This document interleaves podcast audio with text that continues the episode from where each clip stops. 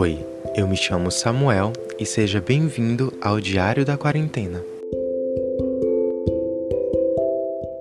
No episódio anterior, você acompanhou um resumo sobre os gatilhos que desenvolvemos durante a quarentena. Hoje, você vai acompanhar em episódios solo acerca dos gatilhos de cada um, de uma forma mais abrangente. E seja bem-vindo ao meu episódio. A quarentena é uma realidade que perdura desde março do ano passado, e com ela vieram algumas questões bastante específicas. Para alguns, o estresse ou a solidão por se sentirem presos em casa. Outros, a ansiedade, depressão ou até mesmo síndrome do pânico se mostraram presentes. De acordo com dados da Agência Brasil, uma pesquisa realizada pela Universidade Federal do Rio Grande do Sul mostra que 80% da população brasileira reportou algum sintoma moderado a grave de ansiedade e 68% de depressão, mostrando que não há quem saia ileso da pandemia de Covid-19. De alguma forma, você será atingido, seja pela doença provocada pelo vírus, seja pelos transtornos aflorados na quarentena. Digamos que no meu caso foi uma somatização, todas as anteriores. Eu tenho depressão desde os 13 e transtorno de ansiedade generalizada desde os 17. Então já faz um tempo que eu tive que aprender a conviver com essas questões. A minha família nunca foi a mais compreensiva e muito menos a mais mente aberta, o que nunca nos proporcionou uma boa relação. Então, estar fora de casa, fazendo seja lá o que for, sempre foi mais reconfortante do que estar em casa, onde sempre me senti preso. Mas com a pandemia, as coisas ficaram mais difíceis, principalmente no começo com o lockdown. Ter um tempo de qualidade e relaxar era quase impossível, então comecei a entrar em parafuso.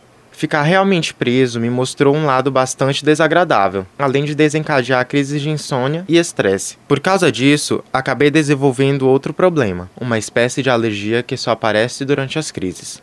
Ultimamente, mesmo com a flexibilização, eu estando vacinado ao menos com a primeira dose da vacina contra a Covid-19 estagiando, o que deveria ocupar minha cabeça e me deixar minimamente relaxado, infelizmente não foi o suficiente. Às vezes tenho alguns episódios de pânico por causa do Covid, por medo de carregar ele por algum lugar e acabar contaminando alguém.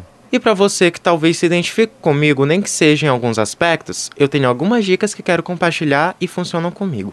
Meditação pode até parecer bobagem, mas juro que foi o que me ajudou a não sair gritando dentro de casa e quebrando todos os pratos. Não precisa nem ser muito tempo, uns 20 minutinhos já ajuda muito, ainda mais no meio de uma crise. Então prepara a playlist de lo-fi e se joga. Exercício de respiração é um verdadeiro salva-vidas na hora do aperto da crise. Então, se for possível, respira fundo e expire numa sequência de 10 vezes, começando por 5 segundos e aumentando em 5 a cada vez até chegar na décima vez. Ter com quem conversar é sempre bom e ajuda a distrair bastante, ainda mais se for alguém que você goste, seja a pessoa amada, o grupinho de três pessoas da fofoca ou aquela pessoa amiga de confiança. O importante é ter com quem dividir um pouco do que está acontecendo. Os três primeiros eu considero como paliativos, então sempre recomendo acompanhamento com psicólogo e psiquiatra se possível, caso haja necessidade de entrar com algum psicofármaco.